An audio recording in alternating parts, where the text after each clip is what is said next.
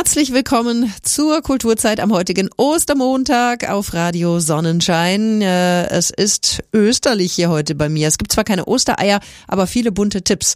Und wenn ihr die Sendung erst in der Wiederholung am Sonntag gerade hört, dann ist das halt eine Ostereier Nachlese, so quasi. Es gibt äh, vieles Verschiedenes und wir starten heute mit einem Krimi und seinem Autor. Vor neun Jahren veröffentlichte der preisgekrönte Musikkabarettist Jörg Maurer mit Föhnlage seinen ersten Alpenkrimi mit dem inzwischen schon legendären Kommissar Jennerwein. Mit diesem Debüt gelang ihm auf Anhieb ein Riesensommerhit und Nummer 1 Bestseller. Und zwar fast ausschließlich durch die Mund-zu-Mund-Propaganda seiner Leser. Maurer ist Sesselkraller plus Schenkelklopfer geteilt durch zwei, mailte ihm damals einer. Und das gilt natürlich auch für seinen inzwischen zehnten Krimi. Am Abgrund lässt man gern den Vortritt. Erschien am 21. März und darüber spreche ich jetzt mit Jörg Maurer höchstpersönlich. Hallo, Herr Maurer. Hallo, einen schönen guten Tag. Freue mich, dass Sie Zeit für mich haben. Herr Maurer, die Menschen haben zehn Finger, es gibt zehn Gebote und Sie haben Ihren zehnten Jännerwein-Krimi geschrieben. Wie nervös sind Sie noch, ob der bei Ihren Lesern erneut gut ankommen wird? Nervös, das ist vielleicht der falsche Ausdruck. Ich bin eher gespannt. Ja? Das mhm. ist so wie beim zehnten Kind. Da ist man auch, naja, ist man nimmer, aber Doch, man ist gespannt, was aus dem wird. Sagen Sie mal, wie schaffen Sie es eigentlich jedes Jahr, einen neuen Fall zu veröffentlichen? Ja, da wundere ich mich selber drüber. Aber schauen Sie her, die Fälle, die liegen ja auf der Straße. Die Welt wird immer verrückter und ich brauche nur zuzugreifen. Das ist natürlich sehr praktisch. Jetzt kommen wir aber nochmal zurück zur Zahl 10. Spielt die eigentlich irgendeine Rolle in Am Abgrund lässt man gern den Vortritt? Ja, eine ganz entscheidende Rolle. Es wimmelt von Anspielungen auf die Zehn. Der ganze Roman besteht zum Beispiel ausschließlich aus zehnten Kapiteln. Das ist so eine kleine Verneigung vor dem Genre, denn in der Spannungsliteratur sind die zehnten Kapitel immer von ganz zentraler Bedeutung. Ach so. In Kapitel 10 werden die ersten Spuren zur Auflösung des Falls gelegt. Dort mhm. passiert stets Außergewöhnliches, Überraschendes, Fragwürdiges, Bedenkliches. Aha, und was ist jetzt, wenn man beim Schmökern merkt, dass im zehnten Kapitel gar kein Verbrechen geschieht? Dann ist es sicher kein Kriminalroman. Obwohl, in Franz Kafkas Roman Das Schloss beginnt Kapitel 10 mit dem Satz, auf die wild umwehte Freitreppe trat K. hinaus und blickte in die Finsternis. Also, ich finde, mehr Spannung geht eigentlich nicht. ja gut, äh, apropos Spannung, Kommissar Jennerwein bekämpft ja immer unbeirrt das Böse in ihren Romanen äh, oder in ihren Krimis besser gesagt. Was für einen Fall erwartet ihn und die Leser denn dieses Mal? Er will eigentlich Urlaub machen. Er ist gerade auf dem Weg nach Schweden. Da erreicht ihn ein Anruf von der Bestattungsunternehmerin Ursel Grasegger. Ihr Mann Ignaz ist spurlos verschwunden. Während Jennewein eine Spur tief in die Alpen nach Tirol und in die Schweiz verfolgt, untersucht sein Team einen verdächtigen Todesfall in der nahen Klinik. Genau dort will eine Zeugin Ignaz gesehen haben. Für Jenerwein ist es diesmal ziemlich verzwickt. Er muss sich fragen, auf welcher Seite des Gesetzes er bei seinen Ermittlungen steht. Oho, das klingt äh, spannend, aber wir kennen Jennerwein, der wird das sicherlich machen. Äh, jetzt frage ich Sie noch, wie schaut's denn aus? Wird's einen weiteren Jennerwein-Krimi geben oder muss man Ihnen inzwischen schon ein Messer an den Hals halten, um Sie zum Schreiben zu zwingen? Na, ich schreibe ja sehr gern. Ich bin über die was soll denn das? Was, tun Sie das Messer weg? Komm, na, Sie das Messer weg. Äh, schauen Sie her, ich schreibe ja schon am 11., am 12. Oh, das tut weh. Der, der geht so los, wie ein enges weißes Totenkleid lag der Schnee auf den Hügeln des Vorbeges, Vorge, Vorgebirgskamms. Äh, oh, mit Messer kann man das ganz schwer. Der Bergwind pfiff und Herrschaftszeiten nochmal. Na gut, ich pack das Messer wieder weg. Alpenkrimi-König Jörg Maurer war das über den zehnten Fall für Kommissar Jennerwein und dessen weitere Zukunft. Ich danke Ihnen für den Besuch und für das Gespräch, Herr Maurer. Ich bedanke mich für die schönen Fragen. Oh, das freut mich, wenn die Ihnen gefallen haben. Am Abgrund lässt man gern den Vortritt von Jörg Maurer, ist bei Fischer Scherz erschienen und kann ab sofort äh, überall erstanden werden. Ja, wahrscheinlich haben die richtig eingefleischten Jänner-Wein-Fans äh, den äh, Krimi eh schon gekauft, aber für alle anderen ist das sicherlich ein toller Tipp. Nach dem Krimi kommt das Lebensglück, zumindest in unserer heutigen Kulturzeit auf Radio Sonnenschein. Wann habt ihr das letzte Mal gesagt, das Leben macht Spaß? Wenn das schon eine Weile her ist, dann solltet ihr vielleicht etwas in eurem Leben ändern. Jemand, der Menschen helfen möchte, die unglücklich oder unzufrieden sind, ist der Schweizer Life-Coach und Schriftsteller Pascal Fockenhuber. Der hat gerade einen Ratgeber herausgebracht, der Tipps gibt, wie die Leser ihr Leben bewusst gestalten und mehr Freude daran empfinden können. Und dazu hat er mir ein telefonisches Interview gegeben. Hallo, Herr Fockenhuber. Hallo. Herr Fockenhuber, warum fällt es so vielen Menschen schwer, ihr Leben zu genießen? Ich glaube, es liegt einfach daran, dass wir den Fokus von unseren Gedanken ständig auf dem Negativen haben. Das wird uns ja schon in der Schule beigebracht. Es werden alle Fehler immer rot unterstrichen und niemand redet eigentlich über die Sachen, die wir richtig gemacht haben. Ich habe so das Gefühl, die Leute haben einfach antrainiert bekommen, nur noch das Negative zu sehen. Jeder will an sich arbeiten und sich entwickeln, besser werden, weiterkommen.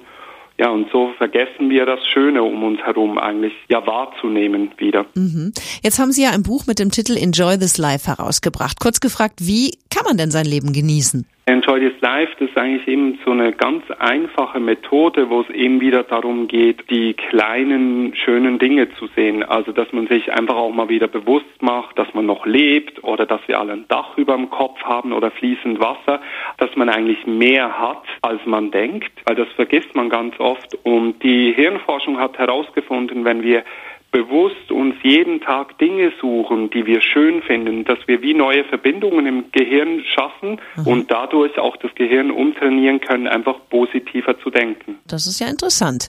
Jetzt legen Sie noch ein Praxisbuch nach. Enjoy this life in 30 Tagen zu dir selbst. Kann man in 30 Tagen wirklich glücklich werden? Also ich denke, in 30 Tagen schafft man es wirklich, das Gehirn wieder umzuprogrammieren, dass man wirklich einfach positiver denkt. Aber natürlich muss man nachher auch dranbleiben und weiter die Enjoy Life Persönlichkeit leben. Also man kann jetzt nicht die 30 Tage machen und dann aufhören und jetzt denken, das Leben verändert sich dann von alleine. Also man muss wirklich dranbleiben. Mhm. Haben Sie denn für uns ein paar Tipps oder Übungen, wie man sich selbst besser kennenlernen kann? Ja, es hat zum Beispiel im Buch auch eine ganz schöne, einfache Übung drin, wo man zum Beispiel einfach mal die Augen schließt und sich mal so vorstellt, dass man von den Füßen unten bis zum Kopf nach oben so wie einen Scanner hat und einfach mal den Körper durchgeht, so ganz langsam, bewusst, um einfach mal zu spüren, wo bin ich zum Beispiel verspannt oder wo fühlt sich irgendwas nicht so ideal an in meinem Körper einfach mal bewusst wieder in sich reinhören. Die Leser sollen ja über die Übungen im Buch eine Enjoy This Life Persönlichkeit entwickeln. Was ist das genau? Ja, das ist eine Frage, die ganz oft immer wieder kommt. Hey, mein Partner zieht da nicht mit, mein Partner hat da keine Lust mitzumachen. Und da sage ich immer, dann lass doch den Fokus mal von deinem Partner weg.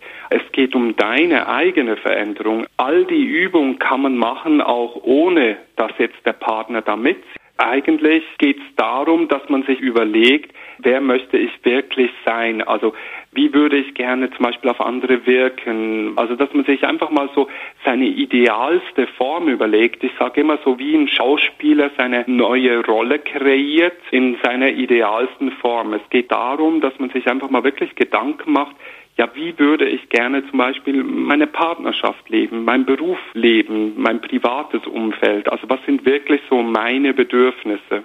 Sie fordern Ihre Leser auf, wichtige und zum Teil auch umfangreiche Anpassungen in ihrem Leben vorzunehmen. Aber was ist denn jetzt, wenn der Partner oder die Partnerin darauf nicht gut reagiert? Ja, das ist eine Frage, die ganz oft immer wieder kommt. Hey, mein Partner zieht da nicht mit, mein Partner hat da keine Lust mitzumachen. Und da sage ich immer, dann lass doch den Fokus mal von deinem Partner weg. Es geht um deine eigene Veränderung. All die Übungen kann man machen, auch ohne dass jetzt der Partner da mitzieht. Natürlich ist es ein bisschen schwieriger, wenn der im Alltagstrott drinbleiben möchte. Aber ich sage, der Fokus weg vom Partner, sondern auf sich selbst richten, das ist das Wichtigste. Und wenn der Partner plötzlich merkt, hey, meine Frau oder mein Mann hat sich komplett verändert, der ist glücklicher geworden, dann zieht er im Normalfall früher oder später von selber mit. Aha. Herr Fockenhuber, vielen Dank, dass Sie sich die Zeit genommen haben für dieses interessante Gespräch. Danke auch und noch einen schönen Tag. Das Buch Enjoy This Life in 30 Tagen zu dir selbst von Pascal Fockenhuber. Das ist übrigens im Allegria Verlag erschienen, kostet 15 Euro. Wenn man das jetzt umrechnen auf die 30 Tage, also 50 Cent investieren, um glücklicher zu werden.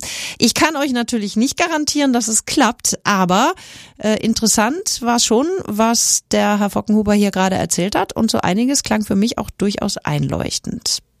Ich habe es ja eingangs schon gesagt, in der heutigen Ostermontag Kulturzeit gibt es zwar keine versteckten Ostereier, dafür aber jede Menge gute Tipps. Es gab schon einen Krimi von äh, Herrn Maurer, den er höchstpersönlich auch ein bisschen vorgestellt hat heute hier bei uns.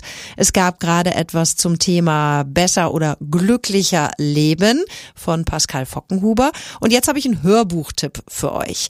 Vielleicht kennt ihr die Fernsehserien Die Rosenheim Cops oder Der Ermittler oder Morden im Norden. Einige Folgen davon, die stammen aus der Feder der in der Eifel lebenden Drehbuchautorin Marie Reiners. Sie hat außerdem die Fernsehkrimiserie Mord mit Aussicht erfunden und gerade mit Frauen, die Bärbel heißen, ihren ersten Roman veröffentlicht. Und die Schauspielerin Katja Riemann, die hat den für den Argon Verlag eingelesen. Unser aktueller Osterhörbuchtipp, den stellt uns jetzt Oliver Heinze etwas näher vor. Bärbel, 54, ledig, arbeitssuchende Tierpräparatorin und Eigenbrödlerin, lebt im Haus ihrer toten Eltern. Freunde hat sie nicht, nur ihre Mischlingshündin Frieda, für die sie im Wald immer das perfekte Stöckchen sucht. Genau das liegt eines Morgens vor ihr. Wenn ich sage, da lag das perfekte Stöckchen, ist das allerdings nicht ganz korrekt. Es steckte. Und zwar im linken Auge eines auch im Liegen, hochgewachsen wirkenden Mannes, der mausetot war. Wohl oder übel ruft sie die Polizei, verbringt zwei Stunden genervt auf der Wache und danach einen gemütlichen Nachmittag vor der Glotze mit ihren Lieblingsshopping-Sendern, bis plötzlich eine junge, reichlich aufgetakelte Frau an der Tür klingelt. Ich bin Valerie Wonnemuth, sagte sie und streckte mir eine schmale, gepflegte Hand entgegen. Sie haben heute Morgen meinen Mann gefunden. Und zack, schneller als sie gucken kann, wird Bärbel mit einem Elektroschocker außer Gefecht gesetzt. Meine Welt explodierte. Mein ganzes Ich war nur noch Schmerz und Zittern und Schwärze und Krampf. Das letzte, was ich hörte, war Friedas hohes Fiepen, das sie nur dann ausstieß, wenn sie Angst bekam. Doch das ist erst der Anfang. Wenig später hat sie neben einer halbtoten Witwe im Keller auch noch ein Messer im Rücken. Mit einiger Erleichterung spürte ich, dass die Klinge bei weitem nicht so tief eingedrungen war, wie ich zuerst befürchtet hatte. Wie gut, dass ich die Gewohnheit hatte, über der Unterhose immer noch ein straffes Miederhöschen zu tragen und die Bluse zudem stets ordentlich in letzteres zu stecken, so dass sich keine Beulen am Hinterteil bilden konnten. Trotzdem, so langsam muss sich Bärbel wirklich eingestehen, dass mir das alles allmählich ein wenig über den Kopf wuchs. Und ihr wird klar, dass sie jetzt zu ganz anderen Waffen greifen muss, um diese mysteriöse Geschichte aufzuklären. Ha, das ist ein Hörbuch, das alles hat. Es ist skurril, originell, bitterböse und hat auch viel schwarzen Humor. Frauen, die Bärbel heißen, ist im Argon Verlag erschienen und wird sicher nicht nur die Mord mit Aussicht Fans begeistern. Da kann man gerne zugreifen und so ganz nebenbei sich von einer fantastischen Katja Riemann dieses Buch vorlesen lassen. Unser Hörbuchtipp der Woche am Ostermontag in der Kulturzeit auf Radio Sonnenschein. Der Buchform haben wir heute schon ausgiebig gehuldigt in der Kulturzeit am heutigen Ostermontag. Jetzt geht es um ein neues Zeitschriftenmagazin von Joko Winterscheid. Er ist Echo- und Grimme-Preisträger. Er trat gegen Klaas im Duell um die Welt an, begrüßte Weltstars bei Zirkus Halligalli und bekam den Deutschen Fernsehpreis als bester Showmoderator. Bei Twitter hat er mehr als zwei Millionen Follower, bei Facebook 1,5 Millionen Fans, bei Instagram knapp 700.000 Abonnenten. Tja, Joko Winterscheid kennt und liebt man eben. Und künftig werden sicherlich noch einige Fans hinzukommen, denn am 22. März erschien das Magazin JWD. Was uns in dem Heft von Joko Winterscheid alles erwartet, darüber spreche ich jetzt mit ihm höchstpersönlich. Hallo Joko. Moin Moin, freue mich hier zu sein. Ja, ich freue mich auch sehr, dass du Zeit für uns hast. Sag doch mal, warum gibt's denn jetzt dein eigenes Magazin? Es äh, ist tatsächlich so, dass äh, Christian Krug, der Chefredakteur vom Stern, mich irgendwann anrief und gefragt hat, hast du Bock mit uns ein Magazin zu machen? Mhm. Das könnte ich jetzt groß und breit erklären, wie es dazu dazu kam, aber das würde, glaube ich, den zeitlichen Rahmen sprengen. Da ich Magazine liebe, also wirklich unfassbar viele Magazine mir jeden Monat kaufe, weil ich dieses Entdecken von Möglichkeiten und Geschichten einfach faszinierend finde. Und das kann ich leichter in einem Magazin gefühlt als online. War das für mich eine Ehre und wir haben uns getroffen, haben uns unterhalten und zack, bumm, ein Jahr später ist fertig. Ah, doch ein Jahr hat's gedauert. Wofür steht denn JWD? JWD steht zum einen für Joko Winterscheids Druckerzeugnisse, was eher nochmal eine Addition war zu äh, JWD, ne, ganz weit draußen. Jo. So dieses, äh, diese Philosophie, die wir auch verfolgen, zu sagen, geh raus, erlebe eine Geschichte, äh, beschreibe aber nicht das, was du gesehen hast, sondern werde ein Teil der Geschichte. Und äh, das ist ein Reportagemagazin, was wir da machen, wo es einfach wirklich darum geht, dass die Leute, die verreisen in unserem Auftrag, mit Geschichten wiederkommen, die sie erlebt haben. Hört sich da gut an. Also wenn ich jetzt das so äh, in ein Genre packen sollte, würde ich sagen, JWD ist ein Lifestyle- und Zeitgeistmagazin. Heißt das jetzt etwa, Joko Winterscheid ist erwachsen geworden? Ja, das ist Lifestyle und Zeitgeistmagazin. Wäre jetzt nicht mein Wording dafür, aber äh, jedes Kind braucht halt einen Namen und wahrscheinlich äh, sagt das vielen Menschen da draußen mehr. Ja. Ich würde einfach sagen, es ist ein Magazin für all diejenigen, die Bock auf Geschichten haben und ich würde auch keine Differenzierung machen, dass es für Männlein oder Weiblein oder von bis, äh, wer dieses Magazin kauft und es ein zweites Mal kauft äh, und ein drittes und ein viertes Mal, das ist der Leser, den wir haben wollen, nicht weil er es ein drittes und viertes Mal kauft, sondern weil er die Geschichten, die wir erzählen wollen, gut findet. Möchtest du im Magazin so eine Art persönlichen Wandel Pendeldokument hjem? Nein, definitiv nicht. Ich glaube auch, dass das Magazin ein, ein Stück weit diese alte Welt, die man mit mir in Verbindung bringt, äh, immer noch innehält, weil ich habe jetzt nicht vor, mit diesem Magazin seriös oder erwachsen zu werden. So, es ist Nicht? aber mehr der Ansatz zu sagen, man muss gewisse Dinge einfach mal ausprobieren, so wie wir dieses Magazin jetzt ausprobieren, muss man aber auch gewisse Sch- Geschichten einfach mal angehen, um zu wissen, wie ist das denn so. Und wenn man auf dem Weg auf die Schnauze fällt, Entschuldigung für die Wortwahl, dann ist das halt einfach so. Aber das gehört halt einfach dazu. Die schönsten Erinnerungen kommen aus den schlechtesten Ideen. Das ist wohl wahr. Das ist schon fast philosophisch. Wie viel Joko steckt denn in JWD? Wenn ich das ganz ehrlich beantworten soll, wie viel Joko in JWD steckt, muss ich sagen, fast mehr als mir lieb ist. Ist ich dachte am Anfang so, ach, das kriegt man hin, dann ist man zweimal die Woche vielleicht da oder einmal die Woche da. Es ist unglaublich viel Arbeit, aber es macht auch wahnsinnig viel Spaß. Und äh, ich glaube, viele würden sich wünschen, ich würde mich weniger einmischen, damit sie einfach ruhiger arbeiten können. Aber ich nutze jede Gelegenheit, um zu sagen so, oh nee, da müssen wir aber nochmal hier und da können wir aber doch nochmal da. Es ist tatsächlich sehr viel. Ich würde jetzt gar nicht so sehr sagen, wie viel Joko steckt da drin, weil am Ende des Tages ist es dann auch wiederum, es ist unser Magazin. Es ist mein Name, der da vorne drauf steht, aber es ist unser Magazin. Also das des gesamten Teams. Jetzt verbinden ja viele mit dir Abenteuer und Spaß und jede Menge Unsinn. Hast du uns ja auch in all den Jahren immer geboten. Wie viel von all dem gibt's denn im Magazin? Ja, Abenteuer 100 Prozent. Äh, alleine aufgrund der ganzen Stories. Wir sind im Oman gewesen, äh, auf einer Mission, die versucht, das Leben auf dem Mars zu simulieren. Wir waren bei kiffenden Nonnen in Kalifornien. Das ist auf jeden Fall Abenteuer. Das ist aber gleichzeitig auch Spaß. Ja. Und Unsinn gibt's auch. Wir haben zum Beispiel eine Witze-Seite. Ja, man kann Witze einsenden. Wenn man äh, Witze gegen Geld AOL.com ist die Adresse. Man kriegt 10 D-Mark, wenn der Witz abgedruckt wird. Das ist aber Unsinn, aber das macht halt auch Spaß. Was kannst du dann mit dem Magazin machen, was du im Fernsehen nicht machen kannst? Beim Fernsehen ist es so, du machst dir im Vorfeld Gedanken über Situationen, die entstehen können, um dann in dem Moment darauf vorbereitet zu sein, wenn du sie erlebst. Beim Magazin ist es so, ich gehe irgendwo hin, erlebe eine Geschichte, die wirkt noch relativ lange nach auf einen. Ich war zum Beispiel in einem Puppenpuff, habe äh, einen Puff besucht, wo Puppen äh, begattet werden, Mein wenn man das mal Gott. höflich formuliert. Und ähm, das beschäftigt dich sehr lange danach und du schreibst dann erst die Story dazu auf. So, Ja. und das ist eine ganz andere Herangehensweise, weil es eine viel emotionalere Ebene äh, besitzt, wenn man über Dinge schreibt, als wenn man sie in dem Moment, was man sieht, beschreibt, wie es beim Fernsehen ist. Welche Geschichte aus deinem Premierenheft, das am 22. März rausgekommen ist, findest du jetzt besonders gelungen? Also ich bin ein ganz großer Fan von der äh, Nackt-Restaurant-Geschichte. Es gibt in Paris ein Restaurant, wo man essen gehen kann, aber man muss nackt sein, wenn man da Nein. essen geht. Da haben wir einen Kollegen hingeschickt, Der der hat auch noch ein Tinder-Date gesucht, der es mit ihm dahin geht und die haben äh, lustigerweise auch noch den Karaoke-Abend erwischt. Nein. Und äh, das ist wirklich, man liest es und es ist ein, eine unfassbar von Scham getriebene Geschichte, weil man so nachvollziehen kann, wie er sich fühlt und Ja. gleichzeitig muss man aber lachen, weil man halt denkt so, wie absurd ist diese Welt bitte. Moderator, Entertainer und jetzt ist er auch noch Zeitschriftenmacher. Joko Winterscheid. Vielen Dank, dass du dir die Zeit für mich genommen hast, Joko. Ich habe zu danken. Na, auf gar keinen Fall. Wir haben zu danken. JWD, so heißt es. Also JWD, die drei Buchstaben hintereinander weg, groß geschrieben. Das neue Lifestyle- und Zeitmagazin von und mit Joko Winterscheid gibt's ab sofort überall da, wo es Zeitschriften gibt. Da könnt ihr gerne mal zugreifen und diese absurden Geschichten nachlesen. Die Volksbühne Lana, die steckt wieder mal in einer ganz heißen Probenphase, denn ein neues Stück steht ab 17. April auf dem Programm. Wie es heißt, was es zum Inhalt hat, das verrät uns heute der Obmann Walter Tribus. Walter, im letzten Jahr fiel das Stück der Kamera zum Opfer, wenn man so will.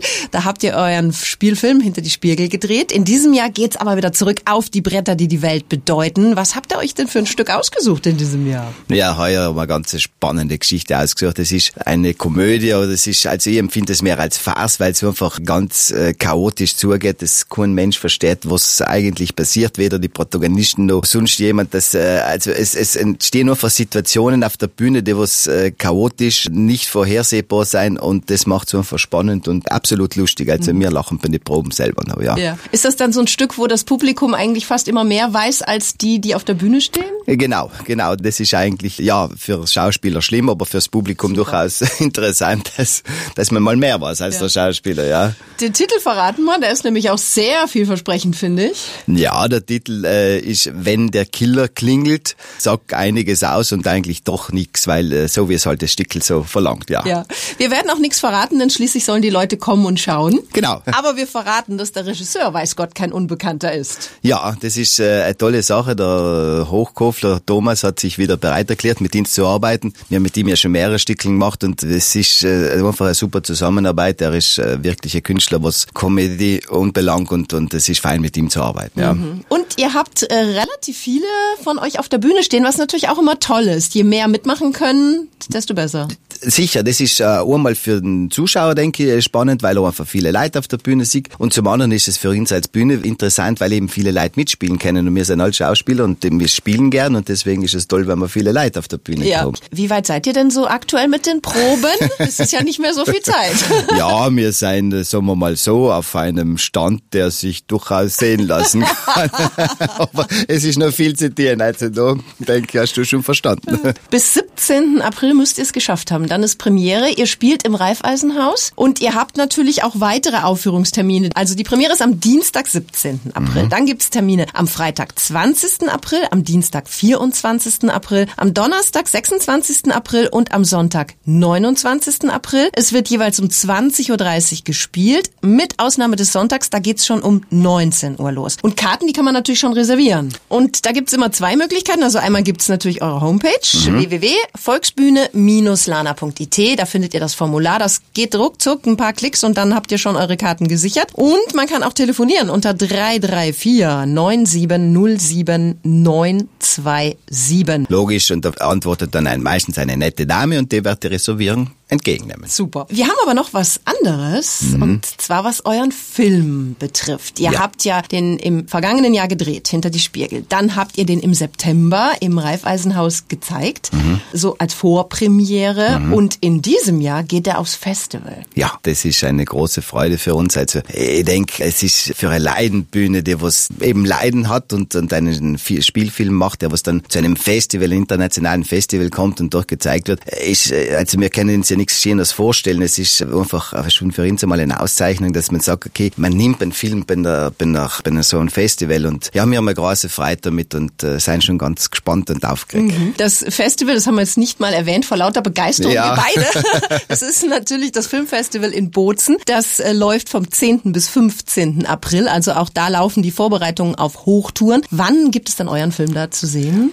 Ja, es ist Freitag um halb acht im Museum in Bozen mhm. wird der Film präsentiert. Und ja, ich würde mich freuen, wenn ein ganzen Haufen Leute kommen, den nun schauen. Ja, ist ja auch noch eine super Location, finde ich. Ich finde auch, vor allem, weil er, weil er auch zum Film passt. Es ist ja äh, eher ein Kunstfilm, der muss genau. man gemacht haben und nicht so ganz ein normaler Film. Und ich denke, Museum ist absolut die perfekte Location, ja. Mhm. Das mhm. ist schon eine tolle Sache. Also bitte auch da hingehen gerne, hinter die Spiegel anschauen. Die Regie hat der Dietmar Gamper im vergangenen Jahr geführt. Seine Frau, die Linda Röhl, die hat die Kameraführung übernommen. Mitgespielt haben natürlich die Mitglieder der Volksbühne Lana und entstanden ist ein ganz, ganz toller Film zum 60-jährigen Bestehen der Volksbühne Lana. Ganz genau. Und das ist jetzt auch schon ein Jahr her. Ja, also das heißt, jede Menge zu tun, was die Volksbühne Lana angeht. Da hat man jede Menge Möglichkeiten, die Herrschaften in Aktion zu sehen. Und ich hoffe, viele Folgen der Einladung von Walter Tribus. Dankeschön. Soweit Walter Tribus zu den Aktivitäten der Volksbühne Lana. Und jetzt noch mal kurz zurück zum Bozner Filmfestival vom 10. bis 15. April, habe ich schon gesagt, läuft es. Geben tut's äh, das schon in kleinerem Rahmen seit 1987. Es ist aber längst in Kinderschuhen entwachsen. Und 2003, äh, da konnte man erstmals ausgewählte Filme in einem Wettbewerb präsentieren und es gab dann natürlich auch Preise. Inzwischen haben sich die Bozner Filmtage zu einem Filmfestival entwickelt, das dem internationalen Vergleich standhält. Es ist zwar ein kleines und überschaubares Festival, aber es bietet seinen Gästen aus dem In- und Ausland inmitten einer wunderschönen Landschaft viel Raum für Gespräche und Begegnungen.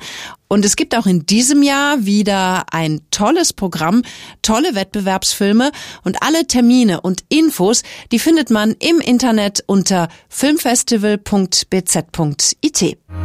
Einen ganz besonderen Filmtipp habe ich jetzt für euch in der Kulturzeit. Albolina Film aus Südtirol lädt dazu ein und zwar am 12. April im Ariston Kino in Meran. Die Premiere des Films Das versunkene Dorf von Georg Lemberg und Hans-Jörg Stecher findet dann statt. Im August 1950 versinkt das blühende Südtiroler Dorf Graun mit allen Äckern und Feldern in den Fluten des Reschenstausees. Fast über Nacht werden die Bewohner von ihren Höfen vertrieben und nur notdürftig abgegolten. Heute, über 65 Jahre später, ist aus der Handvoll eilig errichteter Häuschen wieder ein kleines Dorf geworden. Trotzdem ist unter den Alten hier die Trauer um ihre verlorene Heimat immer noch groß. Die Wunden heilen nur langsam und der See bleibt für sie ein Fremdkörper. Die Jungen, die die Seestauung nur mehr aus Erzählung kennen, befreien sich mit neuem Selbstbewusstsein aus der lähmenden Umklammerung der Kraftwerksgesellschaft und nutzen das schwierige Erbe für ihre Zwecke.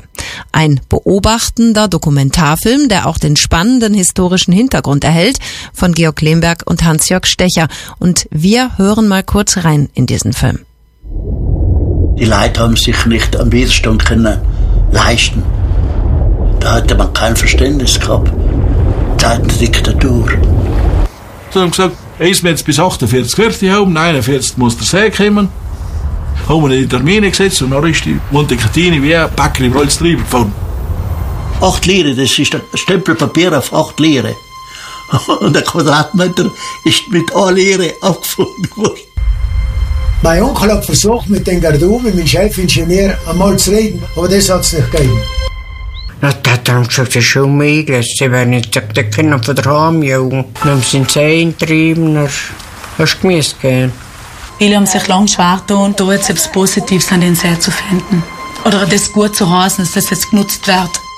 Alles ist untergegangen. Gauerholz. Was wir gewöhnt sind gewesen, das ist alles verschwunden. In berührenden Einzelporträts spüren Georg Lemberg und Hans-Jörg Stecher den Fragen nach Heimat und Heimatverlust nach, dokumentieren den schwierigen Neubeginn, beleuchten die historisch noch kaum aufgearbeiteten, hochdramatischen Umstände der Seestauung und ziehen den Spannungsbogen bis in die Gegenwart. Der Film Das versunkene Dorf wird im Rahmen des Bolzano Filmfestivals Bozen gezeigt, aber nicht nur dann. Die Termine im Überblick, die Premiere, der Premierenabend, der findet schon am 12. April um 20.30 Uhr im Ariston in Meran statt. Dann wird der Film am 13. April um 17.30 Uhr im Filmclub Bozen gezeigt und noch einmal am 14. April um 14 Uhr im Filmclub Bozen. Nähere Informationen, die gibt's auch im Internet unter www.dasversunkenedorf.com und Albolina Film lädt alle ganz, ganz herzlich ein, sich eine der Vorstellungen anzuschauen. Die heutige Ausgabe der Kulturzeit neigt sich dem Ende entgegen. Eine neue Rubrik haben wir aber noch und die wird es künftig jede Woche immer zum Ende der Sendung geben. Das Gedicht der Woche. Der Welttag der Poesie wurde ja am 21. März gefeiert und wir haben uns gefragt, warum es eigentlich nur ein Tag im Jahr sein soll, der die Poesie in den Mittelpunkt stellt. Wir werden sie ab sofort jede Woche in den Fokus rücken und haben mit Christoph Gufler einen Verfechter der Dichtkunst gefunden, der sich gerne bereit erklärt hat, Gedichte für uns einzulesen. Diese stammen aus der Feder unterschiedlichster Dichter, von Oswald von Wolkenstein über Bertolt Brecht bis Erich Kästner, von Ingeborg Bachmann über Johann Wolfgang von Goethe bis Kurt Tucholsky. Sie thematisieren die unterschiedlichsten Bereiche. Und mit einem Gedicht von Kurt Tucholsky beginnen wir heute die Reihe. Er lebte von 1890 bis 1935. Das Gedicht, das ihr gleich hören werdet, ist aber so aktuell, dass er es eigentlich auch heute hätte schreiben können. Damit Bühne frei für Christoph Gufler. Ich verabschiede mich an dieser Stelle bereits. Bis zur nächsten Kulturzeit. Ein Tschüss und ein Ciao von der Barbara.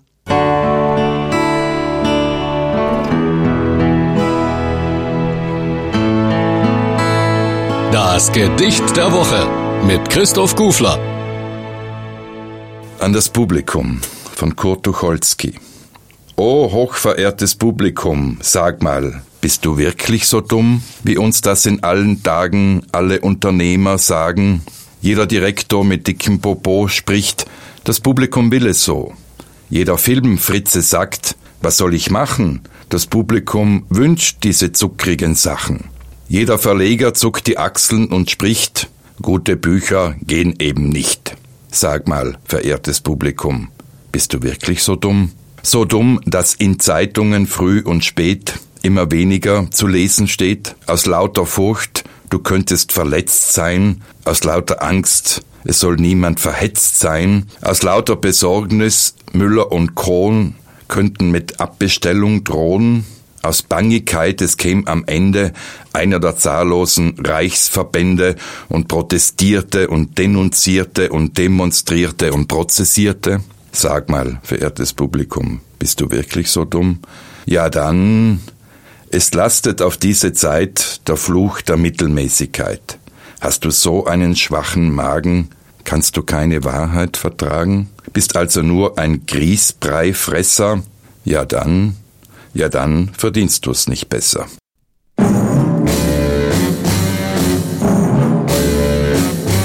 Das war Kulturzeit, das Kulturmagazin rund um Theater, Literatur, Kunst, Kino, Kulinarik und mehr.